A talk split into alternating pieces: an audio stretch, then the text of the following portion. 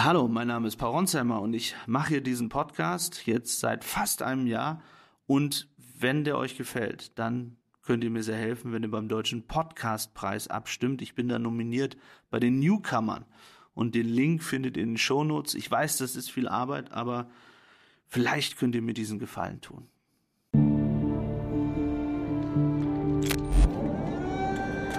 Der Krieg hat begonnen. Es sind die Stunden gekommen, vor denen sich dieses ganze Land gefürchtet hat. Noch in der Nacht hat der russische Präsident Putin eine Militäroperation befohlen. Die Lage ist sehr ernst. Die Bombardierung Russlands gegen die Ukraine hat in diesen Stunden begonnen. Hallo, mein Name ist Philipp Pietow. Ich bin Journalist und Kollege von Paul Ronsheimer. Das, was wir gerade gehört haben, ist jetzt zwei Jahre her.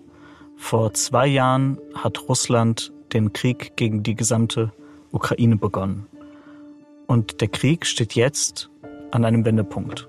Die Ukraine hat gerade eben erst die Stadt Avdiivka im Osten des Landes verloren. Die ukrainische Armee hat nicht genügend Munition, um sich zu wehren. Und die russischen Truppen marschieren immer weiter vor. Es ist aber nicht der erste Wendepunkt dieses Krieges. Der Krieg hat schon einige davon gesehen. Und Paul und ich möchten heute genau darüber sprechen. Denn diese Situation, die wir jetzt gerade erleben, könnte sich als entscheidend für den gesamten Krieg erweisen. Und wir stellen uns die Fragen, wie konnte es so weit kommen? Warum lassen wir die Ukraine gerade verlieren? Und warum sehen so viele Politiker nicht, gerade bei uns in Deutschland, was dann passieren könnte? Die Ukraine so, wie sie war, so wie sie ist, sie existiert nicht mehr. Gerade erleben wir den Beginn eines Krieges, wie wir in Europa so seit mehr als 75 Jahren nicht erlebt haben. Putin gewinnt gerade diesen Krieg. Mehrere Städte sind schon erobert, seine Flugzeuge sind hier, seine Hubschrauber fliegen. Er gewinnt gerade diesen Krieg. Paul, das waren deine Eindrücke aus den ersten Kriegstagen, als die russische Armee am 24. Februar 2022 die gesamte Ukraine überfallen hat und viele Menschen in der Ukraine, natürlich auch im Westen, das Gefühl hatten, das war's. Und dann stellte sich raus, das war's eben nicht. Das war der erste große Wendepunkt dieser Invasion. Wie hast du ihn erlebt und wann war für dich klar, nein, Russland wird die Ukraine eben nicht einfach so überrollen. Es hat gedauert, bis es für mich klar war. In den ersten Tagen, in den ersten Nächten war es wie in einem dramatischen Hollywood-Film. Ich erinnere mich, wie wir dort mit Vitali Klitschko, dem Bürgermeister und seinem Bruder, manchmal in der Nacht die Hotels, die Zimmer gewechselt haben, weil die Russen offenbar Spione in der Stadt hatten, die ihn töten wollten, die Zelensky töten wollten, also die die Führungsmannschaft, auch die politischen Führungsfiguren ausschalten wollten.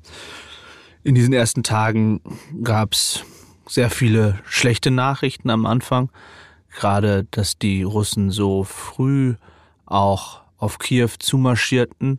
Sie waren am Stadtrand. Es gab immer wieder auch die Spekulation, sie könnten sozusagen die Ukraine einkesseln, beziehungsweise Kiew einkesseln. Dass das nicht funktionieren würde, war erst sehr viele Tage, wenn nicht sogar Wochen später klar. Aber es gab erste Anzeichen dafür in den ersten Tagen, dass es nicht so einfach würde. Das Entscheidende war, denke ich, dass Russland es nicht geschafft hat, den Flughafen Hostomel einzunehmen. Das ist ein Flughafen am Stadtrand von Kiew, wo Russland versucht hat, mit Elitetruppen und Hubschraubern alles vorzubereiten, um weitere Truppen dort hinzubekommen. Das war sehr knapp. Die Ukrainer haben das mit Spezialeinheiten geschafft abzuwehren und den Flugplatz zu zerstören. Wäre das nicht funktioniert, hätte Russland sehr viel größere Chancen gehabt. Und das zweite Entscheidende war die mangelnde Kriegstaktik der Russen, die einfach mit Konvois von Panzern in Richtung der Stadt fuhren und dann am Ende von ukrainischen Soldaten relativ einfach, es klingt jetzt einfach, war natürlich nichts, aber sehr schnell ersichtlich waren für ukrainische Truppen und dann mit Panzerabwehrwaffen abgeschossen werden konnten. Ich denke, das waren die zwei entscheidenden Dinge. Aber es hat dann ja fast einen ganzen Monat gedauert, bis wirklich klar war, äh, die Ukraine kann sich in Kiew verteidigen. Es war so, dass es immer wieder sehr düstere Momente gab und vor allem für uns Reporter war es so, äh, dass wir immer wieder gehört haben von den Militärexperten, es ist nur eine Frage von Stunden, Tagen, dass Kiew eingekesselt würde und diese Nachrichten haben mindestens zwei Wochen gedauert. Also ich glaube, wir können aus dem, was du gerade gesagt hast, ein paar Dinge mitnehmen für die Analyse. Das erste ist, so ziemlich alle Experten haben sich geirrt. Das zweite ist, es war der ukrainische Kampfgeist, der dafür gesorgt hat, dass man diese entscheidenden ersten Tage überlebt hat, vor allem in Bezug auf Hostomel, obwohl man rein zahlenmäßig total unterlegen war. Es waren nur wenige hundert ukrainische Spezialeinheiten, die da in Hostomel gekämpft haben. Und wie hast du diesen Wendepunkt erlebt? Also nicht die vielen Wochen der Kämpfe, sondern als dann die Erkenntnis durchsickerte, das war es eben nicht für die Ukraine, sondern das Land, die Regierung wird weiter bestehen und die Russen müssen sich aus Kiew, aus der Region um Kiew zurückziehen. Was hast du in dem Moment begriffen, gefühlt, in der Ukraine wahrgenommen? Eine große Befreiung, eine große Erleichterung und eine Wahnsinnsstärke, die sich in der ganzen Bevölkerung ausbreitete, wenn man mit den Menschen sprach, die auch vorher immer resilient waren oder die, mit denen ich gesprochen habe, dass sie eben sich verteidigen werden bis zum letzten Mann, so klang es teilweise. Mir haben ganz viele Freunde auch damals irgendwie Fotos geschickt, wie sie schon mit Gewehren sich eingedeckt haben und bereit waren für den Straßenkampf in Kiew, den es ja nicht gab, denn die Russen haben es eben nicht geschafft, ins Zentrum vorzudringen.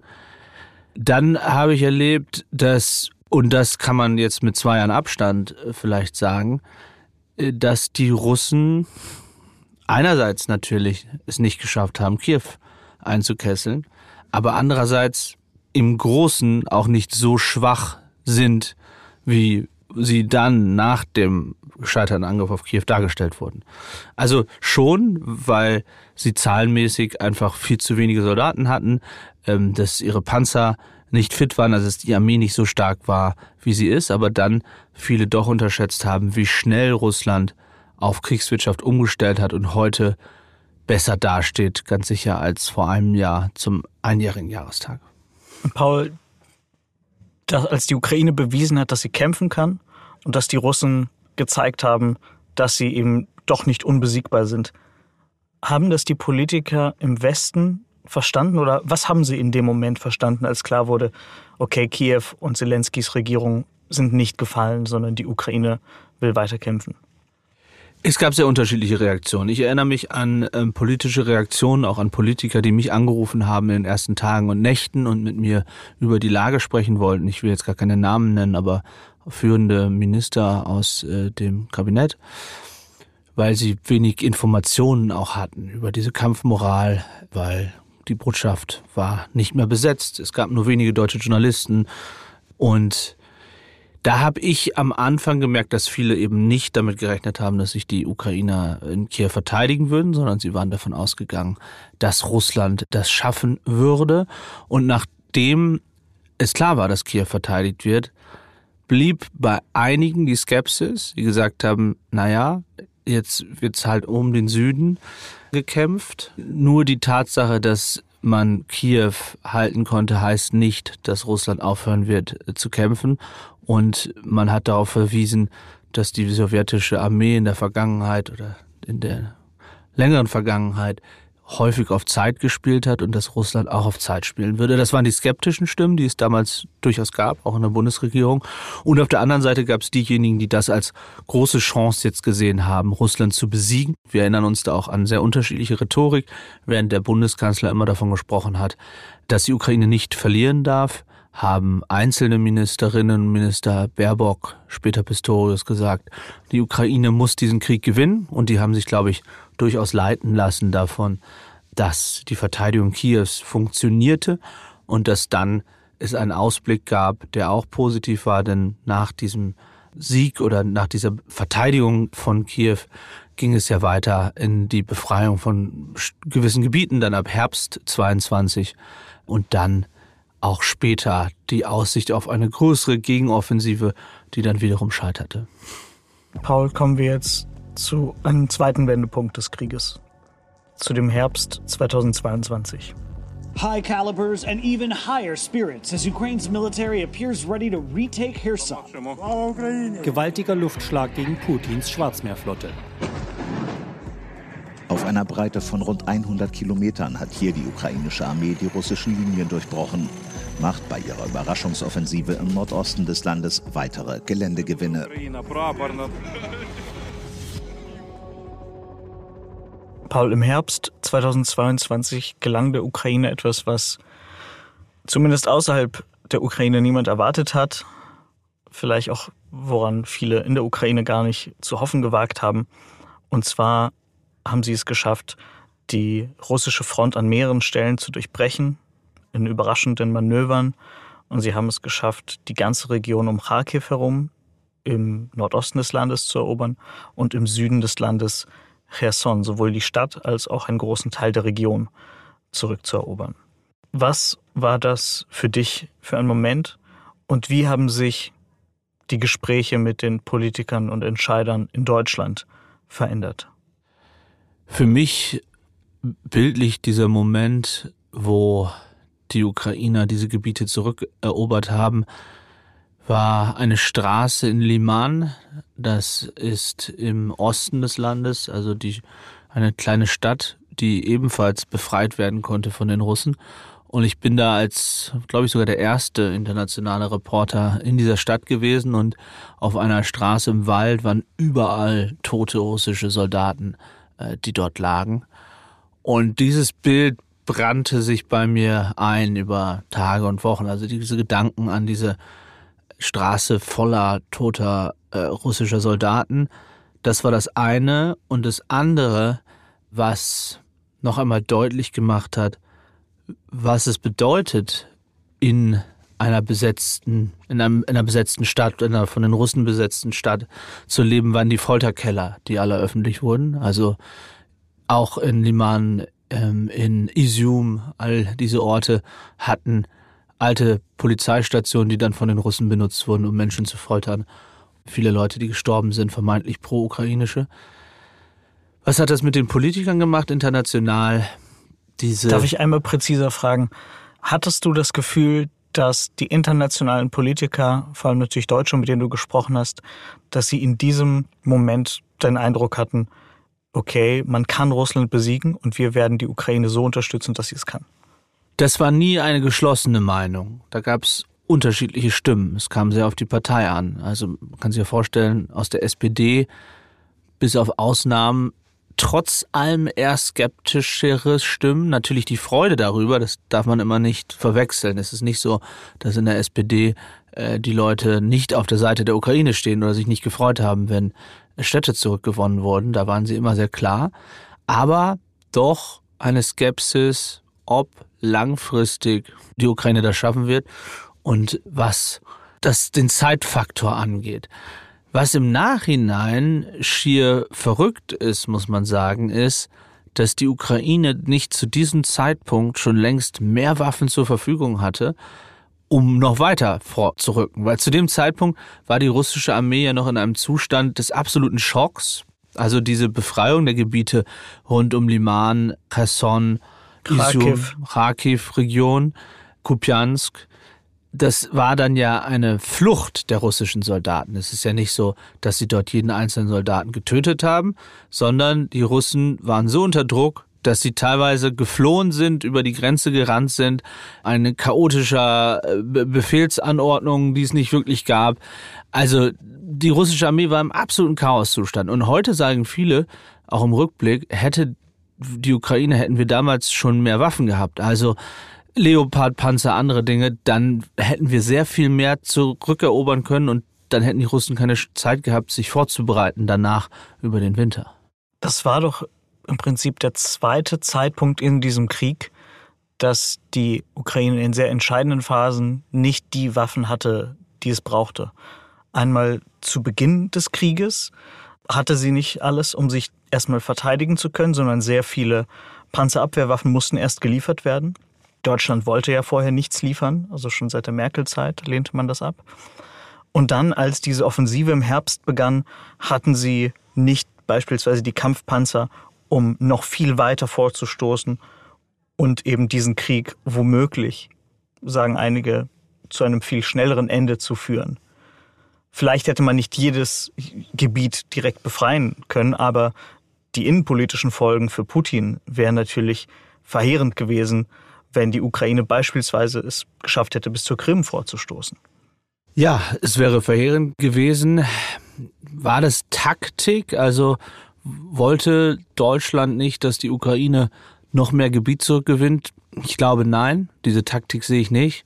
Ich glaube eher, dass man eine lange Diskussion darüber geführt hat, eine Endlosdiskussion, welche Folgen deutsche Waffen für uns haben, die in der Ukraine geliefert sind. Also lange Zeit habe ich von Politikern, auch in diesen Monaten, also wir sind ja gedanklich jetzt im Herbst äh, 22, beziehungsweise Ende 22 immer das Argument gehört, auch von führenden Ministern, die gesagt haben, aber was bedeutet das, wenn ein Leopard 2 auf russische Truppen schießt?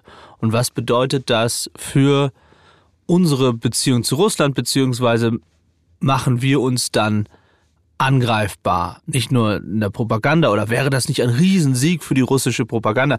So als ob die russische Propaganda noch irgendwelche vermeintlichen Belege bräuchte, dass Deutschland Waffen liefert und ich habe diese Argumentation nie ganz verstanden, weil ich habe auch nicht den Unterschied gesehen jetzt in der Symbolik zwischen einer Panzerabwehrwaffe, einem Gepard oder einem Leopard 2. Natürlich, das sind unterschiedliche Waffen.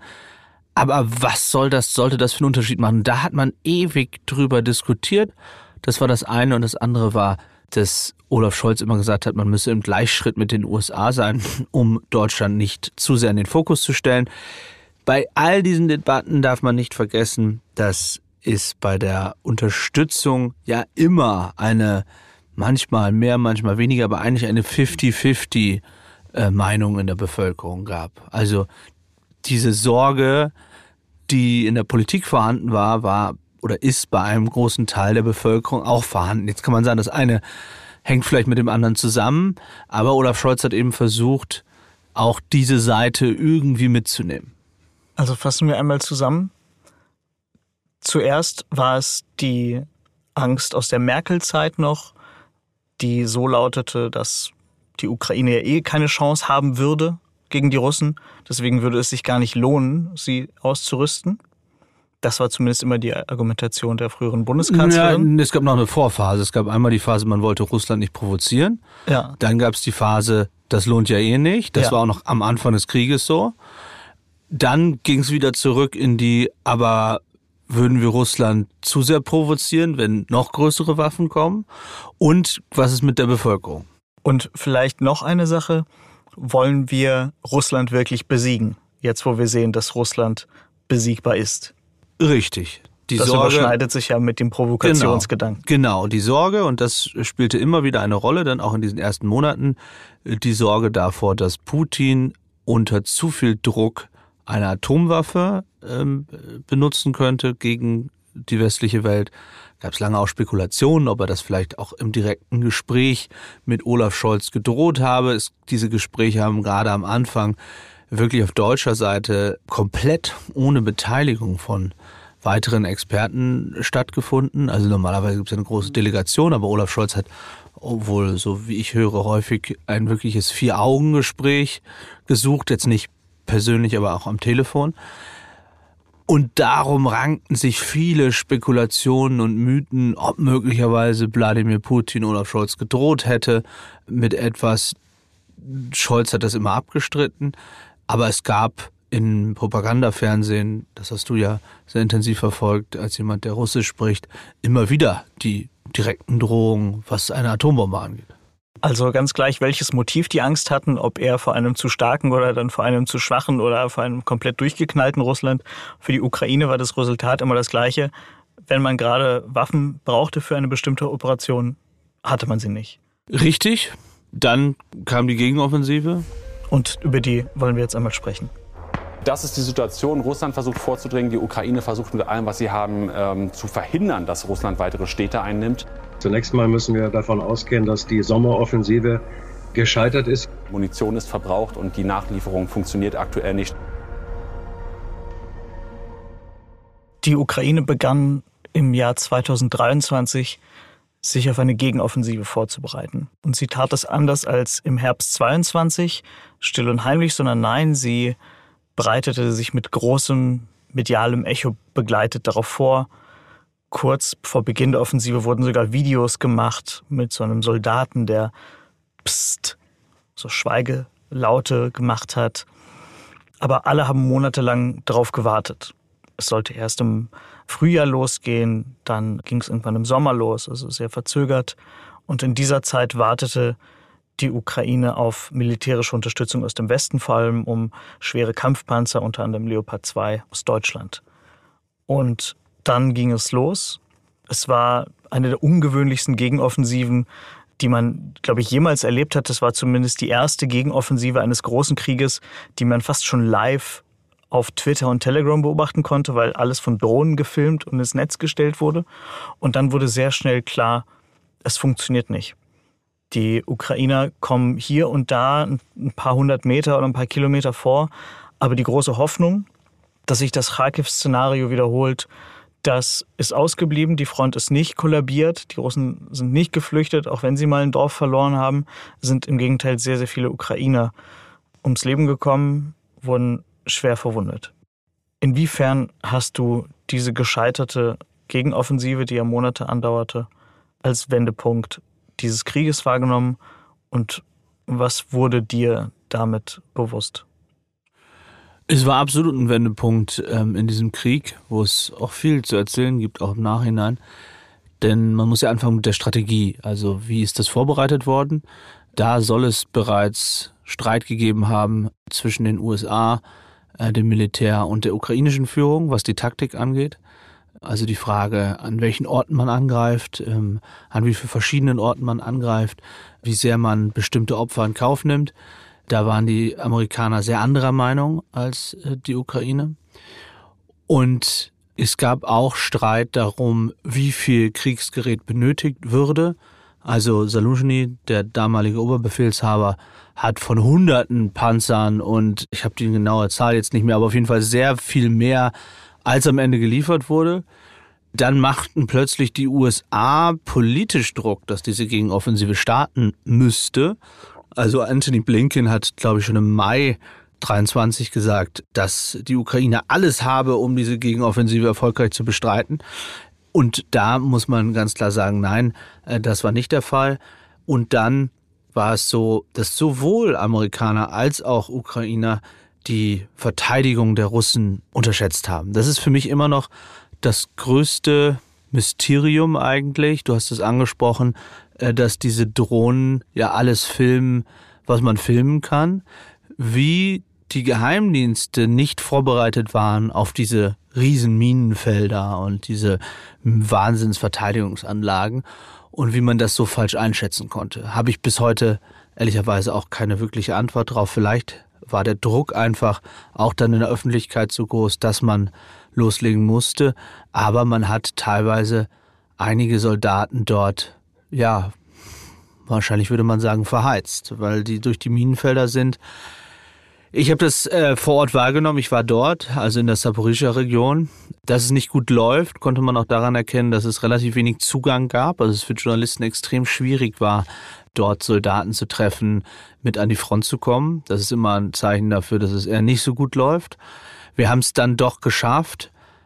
Die Soldaten, die ich dann getroffen habe in dem Sommer, da in Krankenhäusern, teilweise ohne Gliedmaßen, Arme, Beine, äh, Füße verloren, die schon natürlich deprimiert waren, andere Soldaten, die überlebt hatten, die aber von dem unbedingten Willen gesprochen haben, dass sie es noch schaffen werden. Also die hatten da im Juni, Juli die Hoffnung, dass sie irgendwann dann doch durchbrechen an einer anderen Region, wo sie vielleicht keinen Überblick haben. Also die Hoffnung war extrem und es gab auch nie wirklich ein Eingeständnis des Scheiterns öffentlich. Also Zelensky hat es lange verteidigt und äh, hat dann irgendwann gesagt, man hätte aber ja wahnsinnig viel erreicht, weil man bestimmten Regionen vorgestoßen ist. Also man hat das nie kritisch durchleuchtet.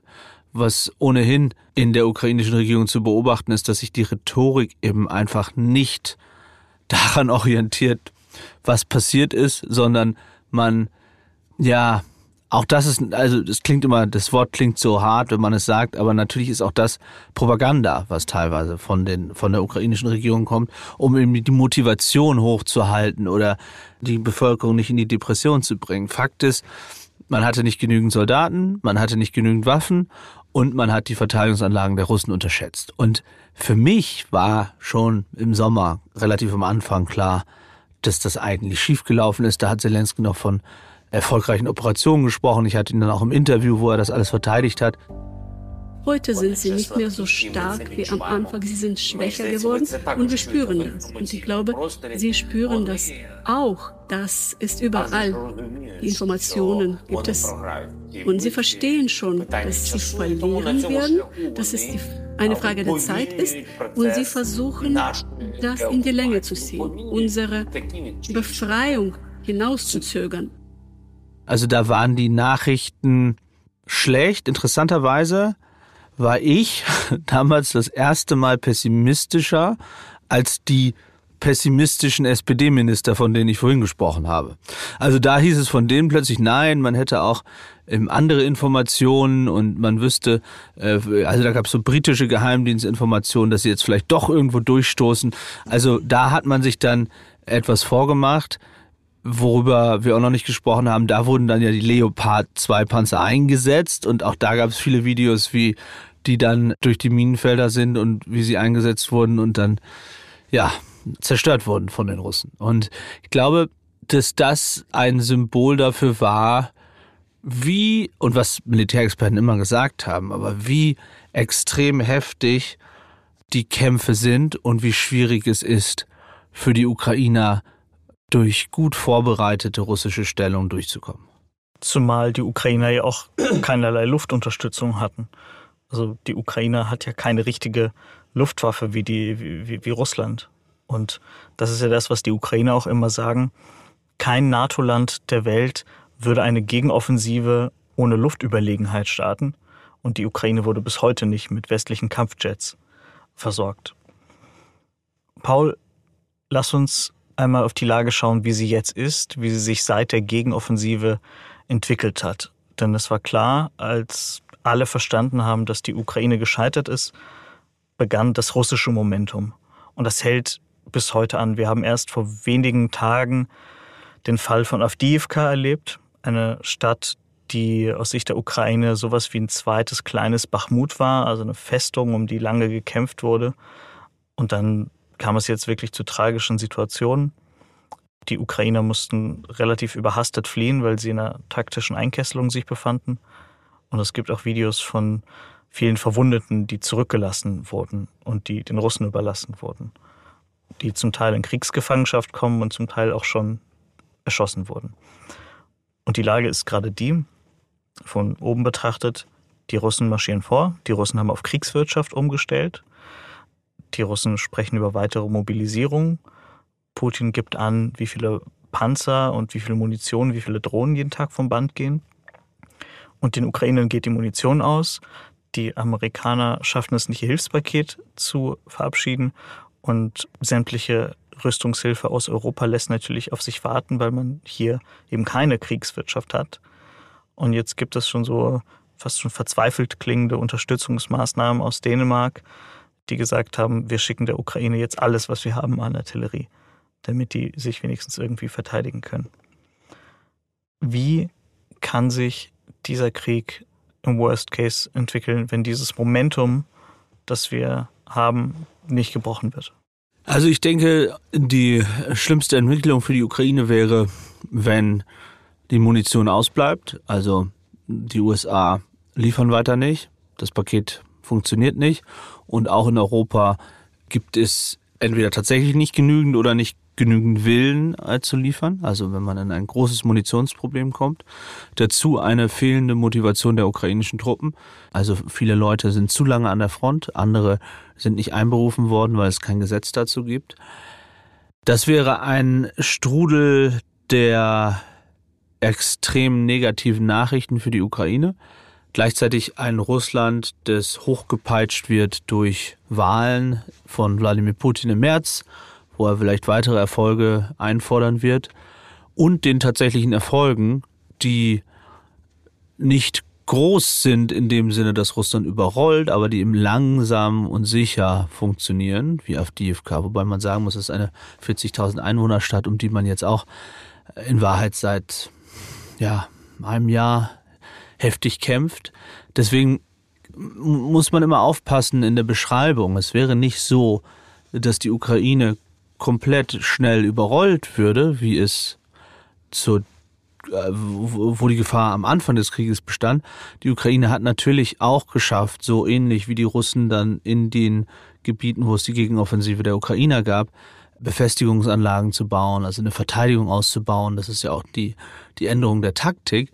Aber wenn Russland weiter bereit ist, so viele Menschen in den Krieg zu schicken, wenn Russland weiter es schafft, diese Munition und diese Waffen zu produzieren. Da gibt es auch skeptischere Analysen. Es gibt Leute, die sagen, dass die Russen da sehr am Limit sind. Aber ich bin mit diesen Experteneinschätzungen mittlerweile sehr vorsichtig, denn die Russen haben, was eben ihre Militärproduktion angeht, es immer wieder geschafft, durch den Iran, durch China, durch Nordkorea immer wieder an Material zu kommen. Und man ist dort einfach bereit, immer weiter zu gehen. Und mir scheint es, solange bis diese Kriegsziele erreicht werden. Olaf Scholz und andere sagen, Wladimir Putin hat keines seiner Kriegsziele erreicht.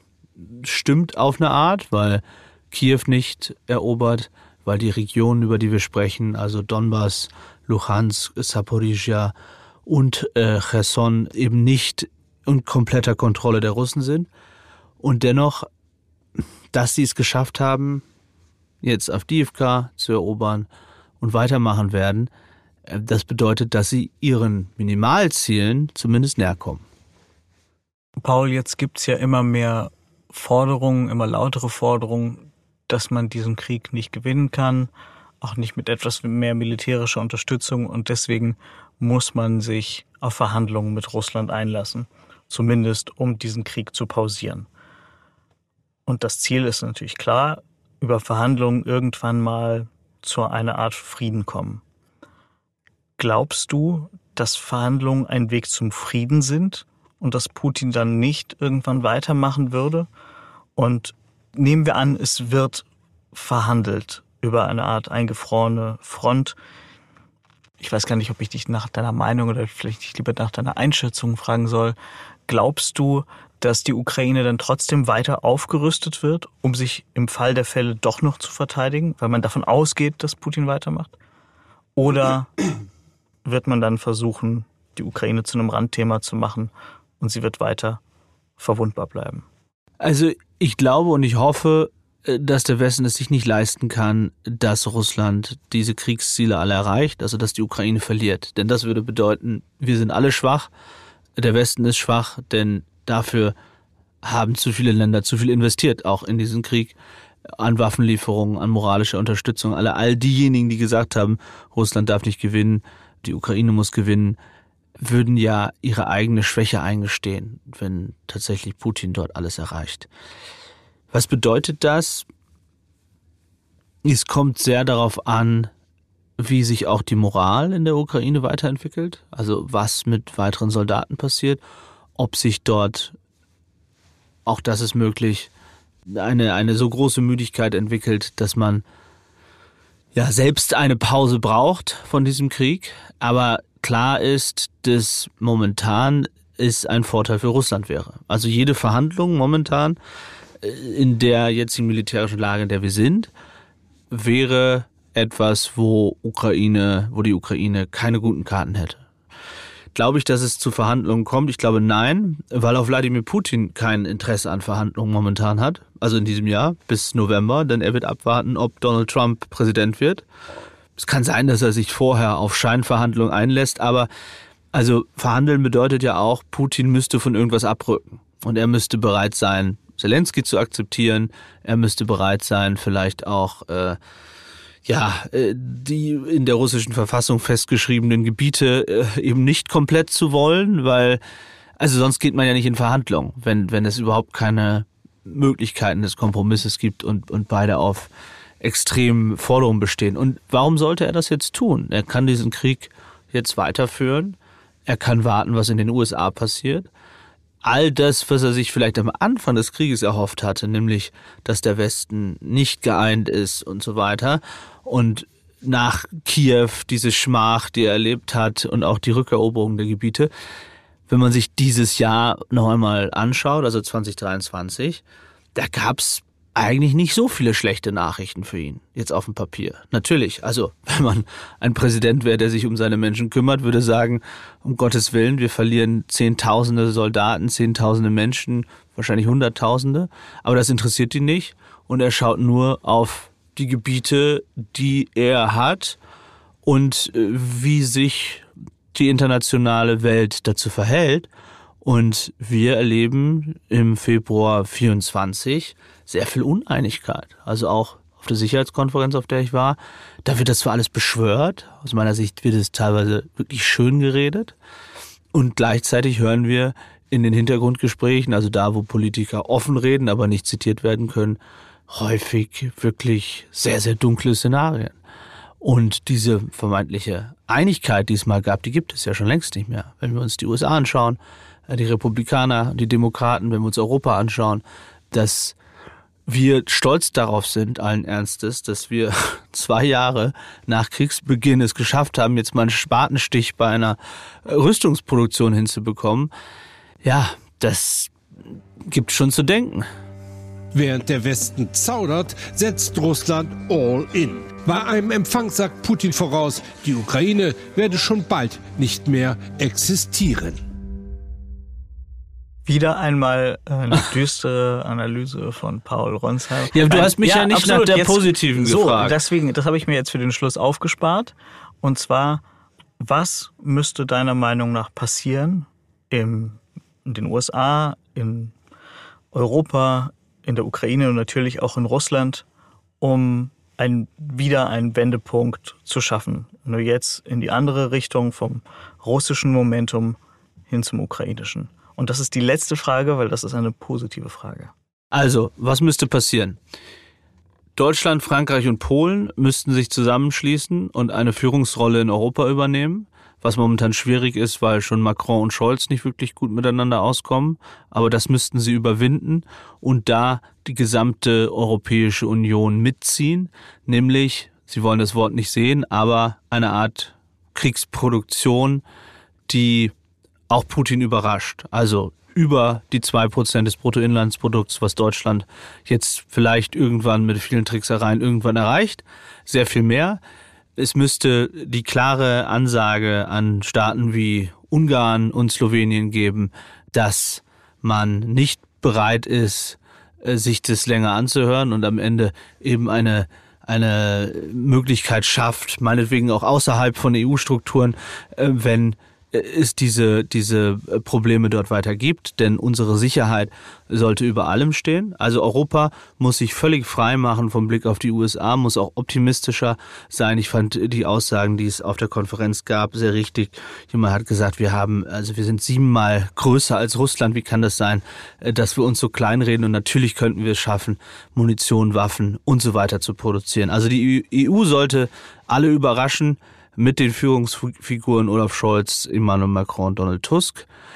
Dann ein weiterer positives, ein weiteres positives Momentum wäre, wenn Joe Biden Präsident bliebe für die Ukraine, denn ich glaube, dass Donald Trump es sehr ernst meint äh, mit seiner America First Politik, gerade dann in seiner zweiten Amtszeit und bereit wäre, Teile der Ukraine direkt ja, zu verkaufen. Ich glaube nicht, dass er sich für Also ich glaube auch nicht, dass er sich jemals mit Saporischia oder Donetsk und Luhansk wirklich auseinandergesetzt hat. Im Zweifel werden irgendwelche Leute ihm einbläuen, dass die da ja alle mal oder vor allem Russisch sprechen und in Wahrheit ja alles. Also ich glaube, er, er wäre sehr für diese Propaganda zu haben, sagte, komm, lass uns einen Deal machen, würde einen Deal machen und dann gäbe es die Ukraine so nicht mehr und es wäre möglich, dass Putin dann wieder angeht. Jetzt werde ich zu negativ, mehr beim Positiven. Also Joe Biden bliebe Präsident es gibt weitere Unterstützung und Russland würde, und das wäre das Positive für die Ukraine, tatsächlich etwas wie einen Widerstand gegen diese Massenanzahl von Toten erleben. Also irgendwann müsste ja der Zeitpunkt. Du meinst nicht die politischen Gegner, sondern du meinst die Soldaten, Soldaten. die Soldatenmütter, über die man ja viel gesprochen hat. Ja, also irgendwann ist auch das ja mal erschöpft. Also Russland ist groß und sie haben noch wahrscheinlich genügend, aber sie haben jetzt schon die Gefängnisse leer gemacht. Sie haben so viele Menschen, also die Rate ist äh, in der, der in Avdiivka war teilweise 10 zu 1, also 10 tote Russen auf einen ukrainischen Soldaten. Und bei Offensivbemühungen würde es ja so weitergehen. Das heißt, das wäre die andere Hoffnung, dass es tatsächlich Widerstand gäbe in Russland und dass der innenpolitische Druck größer würde und dass wir dann zu einem ja, Überraschungsmomentum der Ukrainer nochmal kommen. Danke dir, Paul, für deine Analysen. Danke, Philipp. Das war die Folge zum zweiten Jahrestag des Ukraine-Krieges. Fühlt sich immer noch komisch an, das zu sagen. Ich glaube, am Anfang haben viele Leute gedacht, das wird ein paar Tage oder ein paar Wochen gehen. Und jetzt sind es zwei Jahre und es ist kein Ende in Sicht. Und wir versprechen euch auf jeden Fall, dass wir dranbleiben an diesem Thema bald, äh, bald ist Paul sicher auch wieder in der Ukraine. Ich habe ihn ja, jetzt auch gar nicht gefragt, aber das steht klar. Zum Jahrestag natürlich. Danke fürs Zuhören. Danke für das Interesse, für die vielen Nachrichten. Weiterhin bitte an Paul Ronsheimer. ja, abonniert den Podcast, hinterlasst eine Bewertung, einen Kommentar und aktiviert natürlich auf Spotify die Glocke. Die Glocke. Tschüss, tschüss. Ciao, Philipp. Redaktion Philipp Pietow und Antonia Heyer. Aufnahmen aus aller Welt Vadim Moisenko und Georgos Mutafis. Produktion Serda Dennis.